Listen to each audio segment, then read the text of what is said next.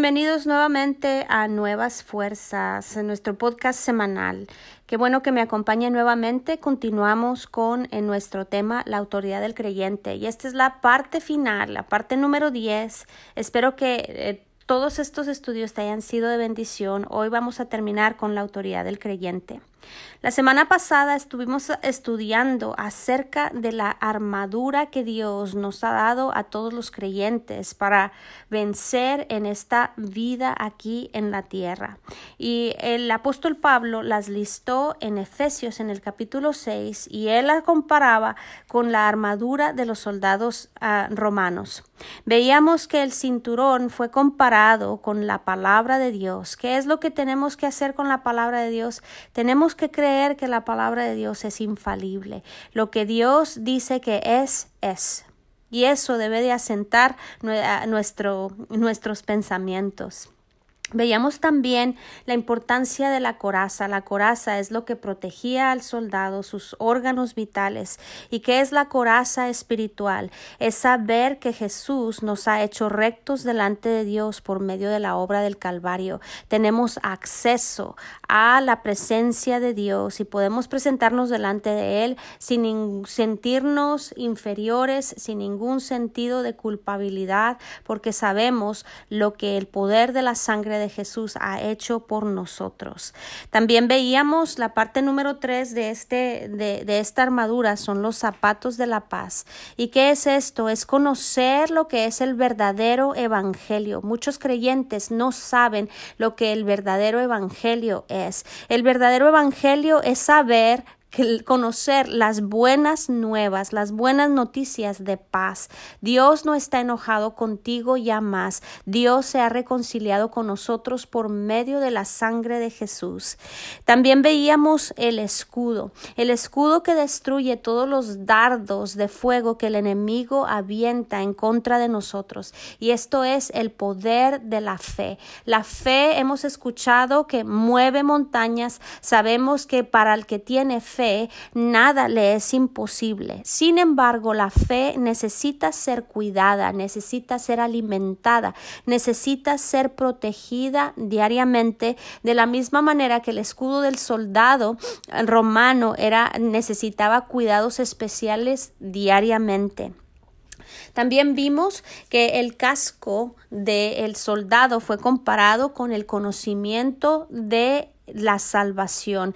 ¿Qué es lo que incluye nuestra salvación? Jesús no vino a traer una salvación parcial, Jesús no solamente vino a perdonar nuestros pecados para que podamos ir al cielo en un futuro, Jesús vino y obtuvo redención eterna para nosotros de las obras de las tinieblas. Él nos redimió en espíritu, alma y cuerpo. Él ha provisto para nosotros paz mental, paz en nuestros corazones, salud para nuestro cuerpo, el favor y la bendición de Dios en nuestras vidas, así como también el perdón de nuestros pecados.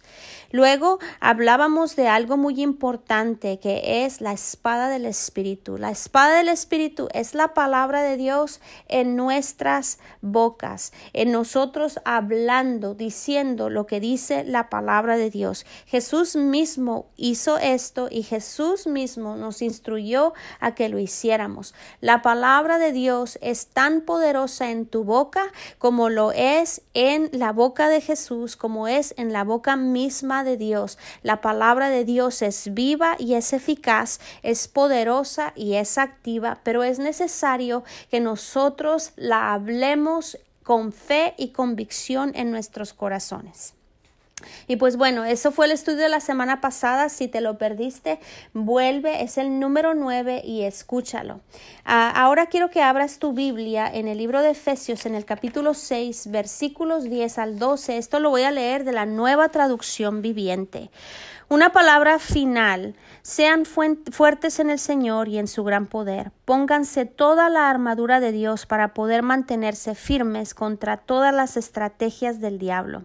Pues no luchamos contra enemigos de carne y hueso, sino contra gobernantes malignos y autoridades del mundo invisible, contra fuerzas poderosas de este mundo tenebroso y contra espíritus malignos de los lugares celestiales. Rápidamente quiero recordarte, énfasis que este versículo hace, que debemos ponernos toda la armadura de Dios, no solamente una pieza un día y la otra pieza al siguiente día. Para que la armadura de Dios sea efectiva en nuestras vidas, debemos de usarla toda. Debemos de tener revelación y conocimiento de estos aspectos que estuvimos viendo la semana pasada. El versículo 11 habla acerca de las estrategias del diablo. Ahí dice que debemos permanecer firmes en contra de las estrategias del diablo. La palabra en griego de estrategia simplemente significa engaños, trucos y artimañas. La número el arma número uno que el enemigo usa en nuestra contra es engaño. Eso fue lo que hizo con Adán y Eva desde el principio. Satanás es el mismo y él usa las mismas estrategias engañándonos, diciéndonos, ¿es cierto que la palabra de Dios dice eso? Realmente eso no es lo que significa o eso no es para ti. Eso es lo que hizo con Adán y Eva. Como vimos en estudios pasados, Satanás fue totalmente vencido por Jesús. Él lo despojó del poder y la autoridad que tenía sobre nosotros. Satanás no puede hacernos daño si nosotros, ah, si nosotros no, le, no le damos permiso. Él no puede hacernos daño sin nuestro consentimiento o nuestra cooperación.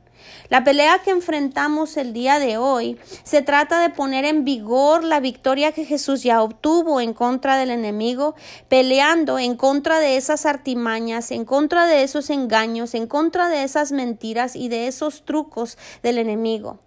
Todas las escrituras bíblicas que tienen que ver con esta pelea espiritual en el Nuevo Testamento, que el Nuevo Testamento describen, muestran que nuestra batalla es en la mente. Ahora quiero que pongas tu atención y que abras tu Biblia en 2 de Corintios capítulo 3 perdón, capítulo 10, versículos 3 al 5, y lo voy a leer de la Reina Valera de 1960.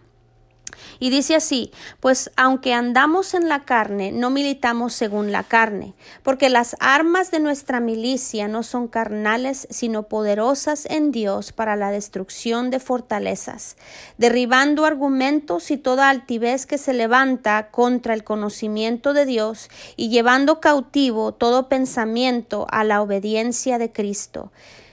Fíjense bien, ese versículo dice que las armas que Dios nos ha dado son poderosas. Eh, la, la, armadura de la cual estuvimos hablando la semana pasada es poderosa.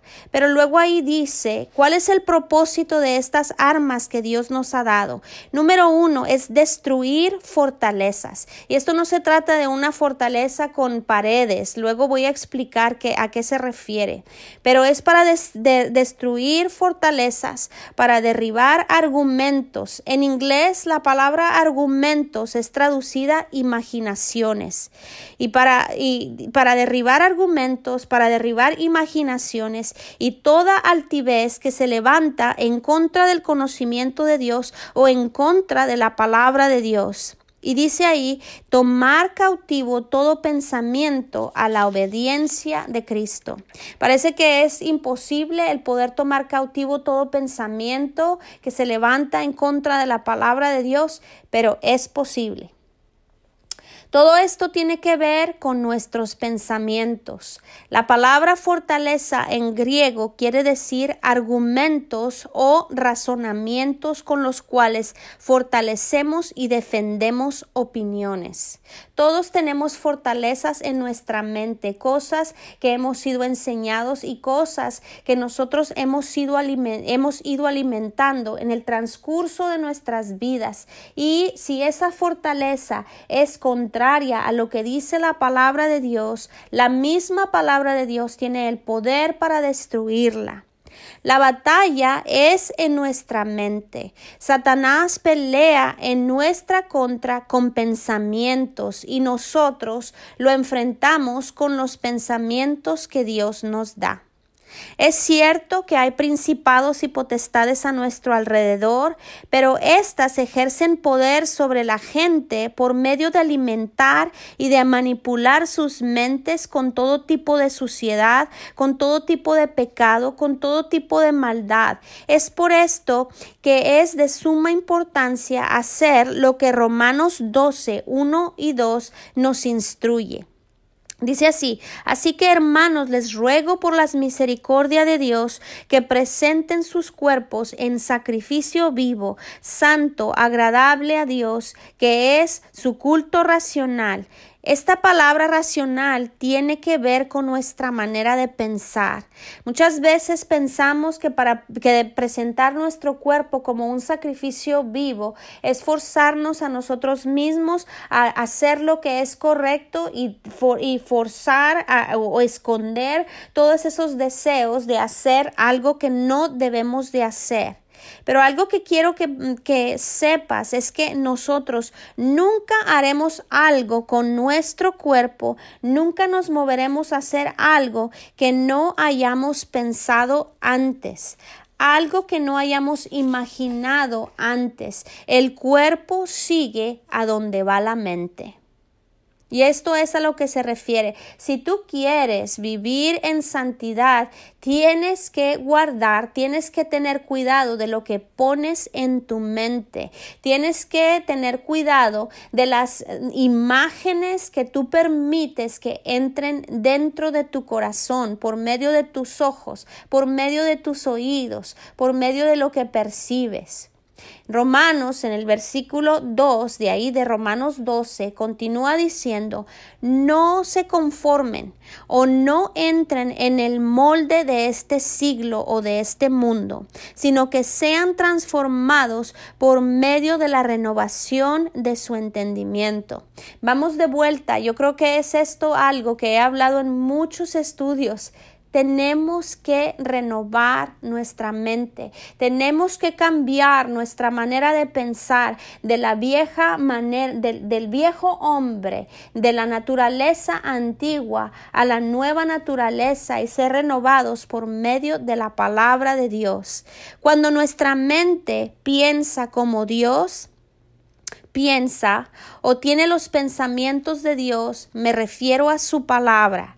Cuando nuestra mente está de acuerdo con la palabra de Dios, los engaños, las mentiras, los trucos de Satanás son expuestos inmediatamente y no nos pueden hacer daño. Sabemos en las escrituras que el problema, la razón por la cual la gente hace cosas que, que, no nos podemos siquiera imaginar por qué las hacen, sabemos que han sido cegados por el enemigo. Es porque están ciegos, es porque no conocen la verdad. Jesús dijo, y conocerán la verdad, y la verdad los hará libres.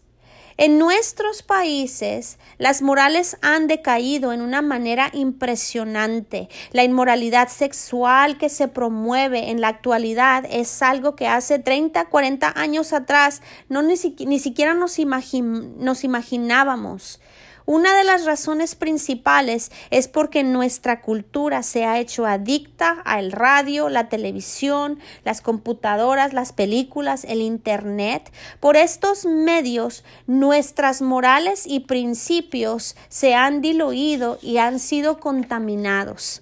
El enemigo ejerce influencia en nuestras vidas por medio de pensamientos que planta en nuestras mentes. No recuerdo dónde escuché esto y la verdad no es algo que yo haya verificado. Quizá no sea cierto, pero me sirve como un ejemplo. Escuché que en una ocasión que en tiempos de la Guerra Fría una persona podía ser asesinada con una sola gota continua de agua cayéndole en la cabeza hasta que ésta le perforaba el cerebro. Bueno, yo no sé si sea cierto, pero es algo que, leí o escuché, que ponían una persona y ponían una gota continua, continua, cayendo en el mismo, eh, en, la, en la misma área de la cabeza hasta que esa gota perforaba el cráneo y, este, y esa persona moría. Y esto me sirve solamente como una ilustración un pensamiento, el mismo pensamiento continuo, continuo, continuo, como una gota de agua, una y otra vez y otra vez y otra vez, se va a convertir en una fortaleza en tu mente y empezarás a actuar respecto a ese pensamiento o una manera correspondiente a ese pensamiento. La batalla está en medio de tus dos oídos, está ahí en tu cabeza. Cada palabra que escuchas trae muerte o vida. Las palabras que están basadas en la voluntad de Dios van a traer vida, van a traer fe, van a traer esperanza, van a traer amor, van a traer salud, van a traer restauración, van a traer fuerza, van a traer gozo. Pero las palabras que son inconsistentes a la voluntad de Dios van a ministrarte muerte, temor, angustia, enfermedad. Lo que ves y escuchas diariamente están alimentando tu alma, están alimentando tu mente. Recuerdo que cuando estaba en la secundaria hace algunos años, bueno, hace muchos años, nuestra maestra de ciencias naturales no se presentó un día a trabajar, no sé, quizá estaba enferma, no recuerdo, pero decidieron que ah, para poder cubrir esas dos horas de clase íbamos a ver una película y el grupo en Ah, todos decidieron que íbamos a ver Pesadilla en la calle del infierno. Toda esta película se trata de alguien que trata de matar a jóvenes en los sueños mientras duermen. Recuerdo que esta película era sangrienta y al final de la película la protagonista o el protagonista, no recuerdo, eh, eh, se lo traga, se lo traga a la cama y luego de la cama solo salen chorros de sangre desde en medio del colchón. Me tomó meses el poder dormir con tranquilidad. Esas imágenes venían a mi mente todas las noches, particularmente cuando estaba tratando de dormir. Pensarás que, pensarás que esto es tonto, pero el enemigo viene a tu mente de esa manera. Si todo lo que escuchas y ves hoy es acerca de, no sé, voy a hablar de algo que, que estamos viviendo, si todo lo que tú estás escuchando y todo lo que estás viendo, todo lo que estás buscando el día de hoy es acerca de la pandemia, acerca del virus, si has examinado todos los síntomas, has ido al internet y examinas todos los síntomas y escuchas todo testimonio de gente a tu alrededor, eh, de la experiencia que ellos han tenido con el virus o de personas que han muerto a causa del virus, entonces tú has permitido que imágenes entren en tu mente y en tu corazón.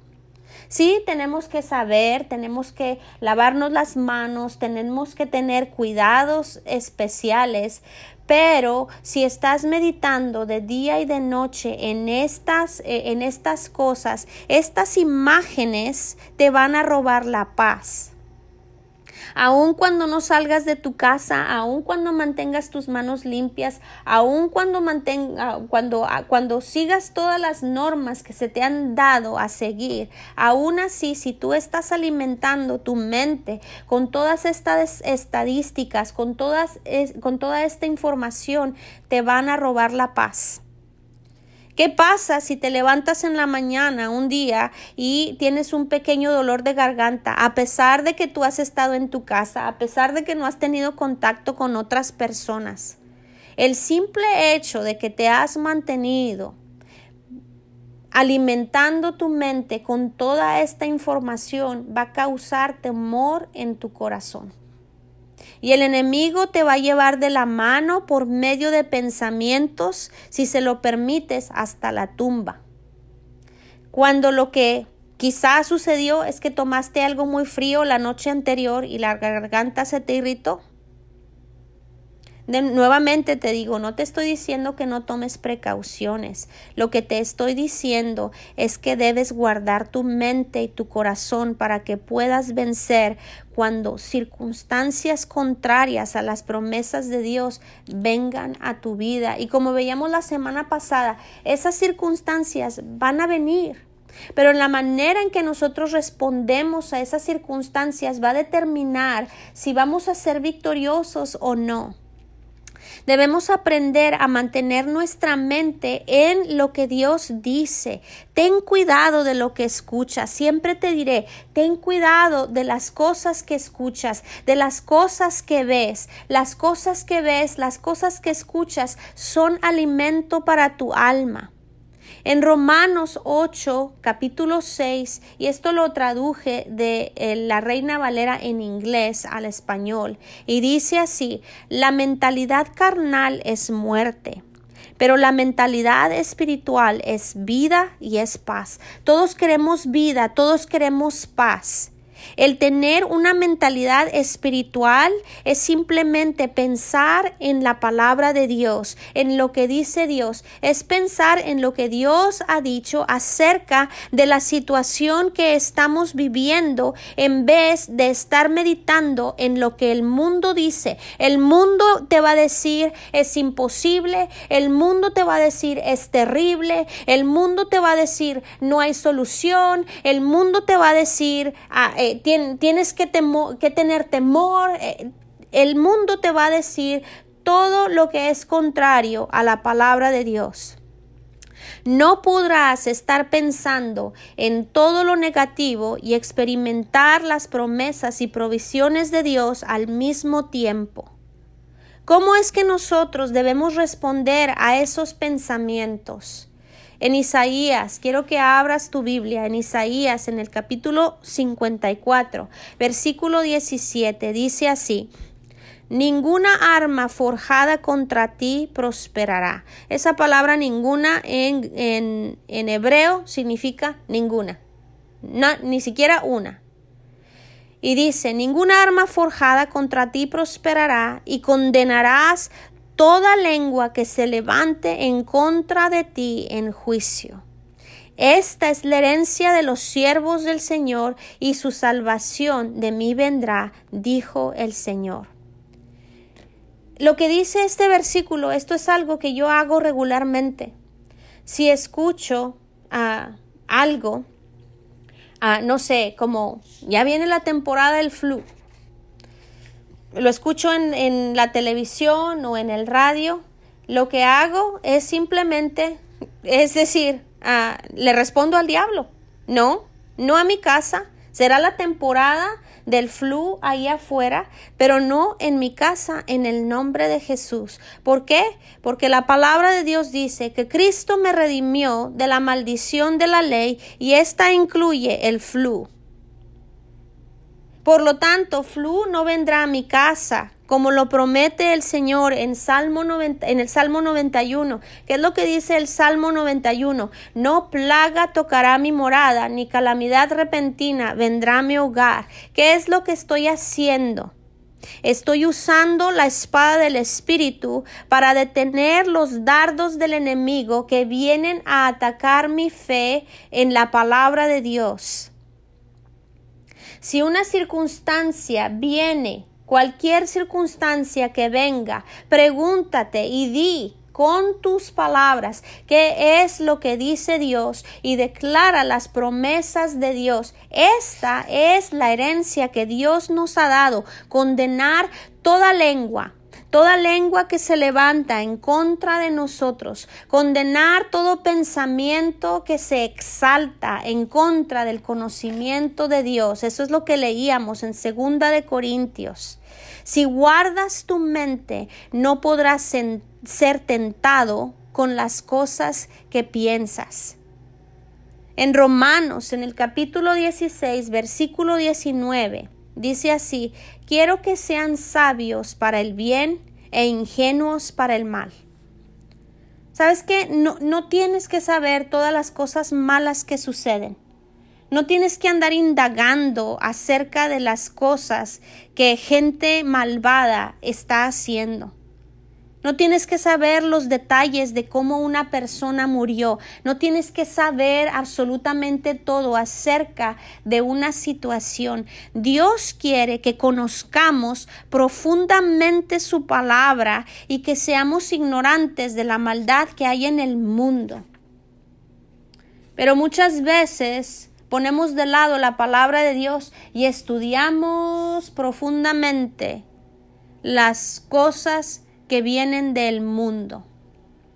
El problema es que estamos dando acceso a cosas en nuestra vida y luego nos preguntamos por qué estamos siendo tentados con ellas, por qué estamos en temor, por qué nuestra fe no está funcionando, por qué es tan difícil creerle a Dios. Es difícil simplemente porque Satanás viene en contra nuestra por medio de la manera en que estamos pensando y nosotros le estamos ayudando. Debemos de ser selectivos respecto a lo que escuchamos y vemos, porque nuestras vidas seguirán la dirección que domine nuestros pensamientos. Y esa es la verdad. Nuestras vidas seguirán la dirección que dominen nuestros pensamientos. No dejes que la basura de este mundo llene tu mente. Proponte buscar al Señor y medita en su palabra. La batalla es verdaderamente en tus pensamientos. Jesús ya venció. Puedes ganar esta pelea de la mente, pero para ganarla vas a tener que pelear. No es algo que viene automáticamente, no es algo que sucede inmediatamente. Para ganar la pelea vas a tener que pelear. Y esto es lo que se refiere a las artimañas del enemigo. Esto es la autoridad y el poder que nos ha dado Dios. Él nos ha dado la autoridad para condenar toda lengua que se exalta en contra de su conocimiento. Y bueno, pues esto es el estudio, el final de la autoridad del creyente. Espero que te haya sido de bendición y espero que lo pongas en práctica a ganar la batalla de la fe, a caminar en victoria y a poner al enemigo en su lugar, que es en derrota. Que el Señor los bendiga y nos vemos. Ah, no creo la semana próxima, quizás no voy a tener estudio porque es acción de gracias aquí en Estados Unidos. Este, pero ah, ah, se los haré saber y nos escuchamos a la próxima. Que el Señor les bendiga.